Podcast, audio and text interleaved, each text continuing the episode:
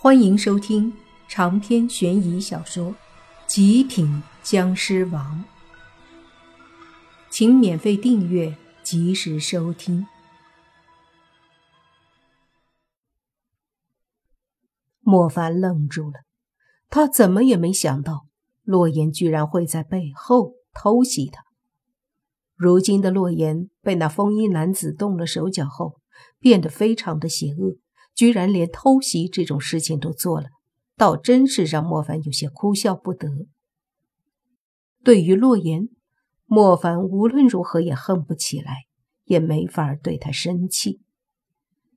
所以，就算是如今的洛言变得这样的邪恶凶狠，甚至伤害了他，对于他来说，也只是仅仅有那么些哭笑不得而已。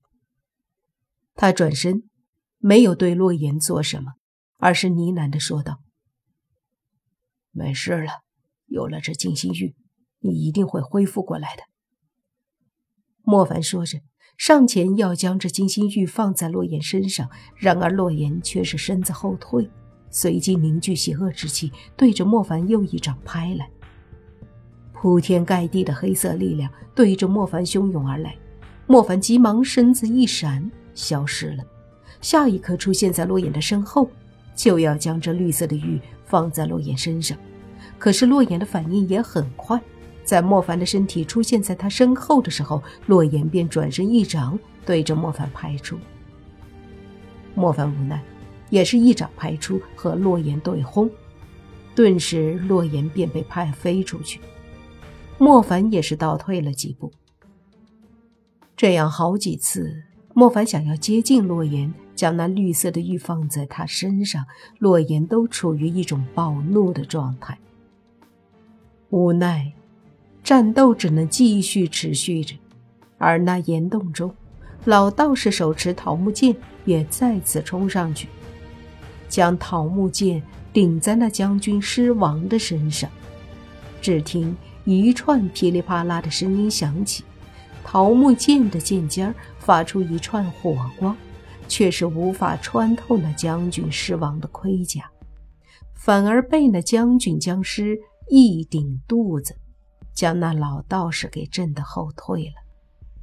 老道士后退几步，深呼吸一口气，手里捏了个古怪的手诀，对着那僵尸大喝一声：“五雷诀！”顿时，在那手诀中，银色的白芒一闪。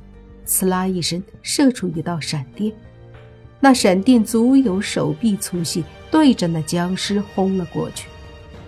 轰隆一声响后，那僵尸被轰击的倒飞了，并且狠狠地撞在那身后的岩洞里的岩壁上。岩壁上的石头被撞得纷纷落下。这还没完，那雷电之力还在他的盔甲之上游走，电得他浑身抖动。但这也只是持续了几秒钟，那将军僵尸便恢复了原状，缓缓地从地上爬起来。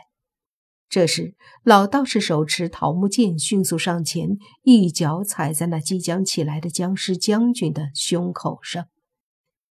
接着，就见老道双手握着桃木剑，对着那僵尸的脸部刺去。那将军僵尸张开口，喷出一口黑色的尸气。老道见状，急忙一闪，这剑便没有再刺下去。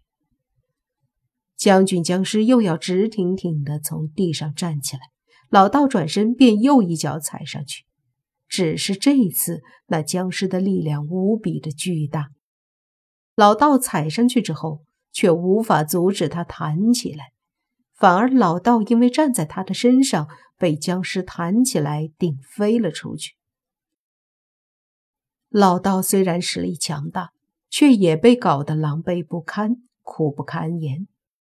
好在这时，那龙虎山镇医关中又有不少的中年道士冲了过来，其中还有一个年龄更大的老者，一头白发，胡须和眉毛也都是白的，他犹如一个仙人一般。踏着那些草尖树枝，好像会轻功一样，转眼便到了悬崖之上。悬崖上，微风吹过，将这位老者身上的道袍和长发吹得飘动，真的好似一个神仙。就见他看了看周围的形势，对几个中年人和那些年轻的道士说道：“赶紧把这些僵尸控制住，不惜一切代价，不能放走任何一个。”以免对外界造成伤害。在场所有的道士都说了一句“是”，便继续和那些僵尸战斗。不得不说，这些僵尸的确很强大，一个个的根本不像僵尸那样僵硬着身体，虽然也是一蹦一跳，但显得非常的灵活，就好像成妖了一样。但现在又来了这么多道士，所以真要把这些僵尸全部给制服的话，也不是太大的问题。而那白发老道士，则是走到悬崖边，看着下方的莫凡和洛言还在打。这白发老道士一看也有些懵，随即他又感应到一个崖洞中那个老道士和将军僵尸的战斗气息。于是他的身体对着悬崖一跳，在靠近那个崖洞的时候，忽然身体一转，直接进入了崖洞中。他的身法非常的巧妙，在下坠的同时，让自己的身体改变方向。白发老者进入了崖洞，见到了那将军僵尸，苍老的脸上也是露出一丝惊讶之色，随即皱眉。对那个老道士说道：“师弟，这是什么情况？”那老道士转头对白发老道士说：“师兄，快来帮忙！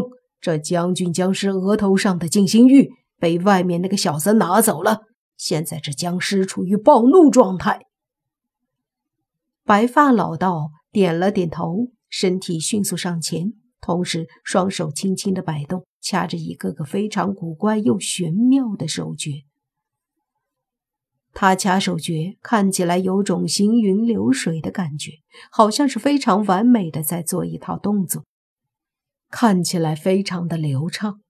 然而，就是这样随意的挥动着双手，却迅速在他的手指间凝聚出一个八卦太极一般的白色印诀。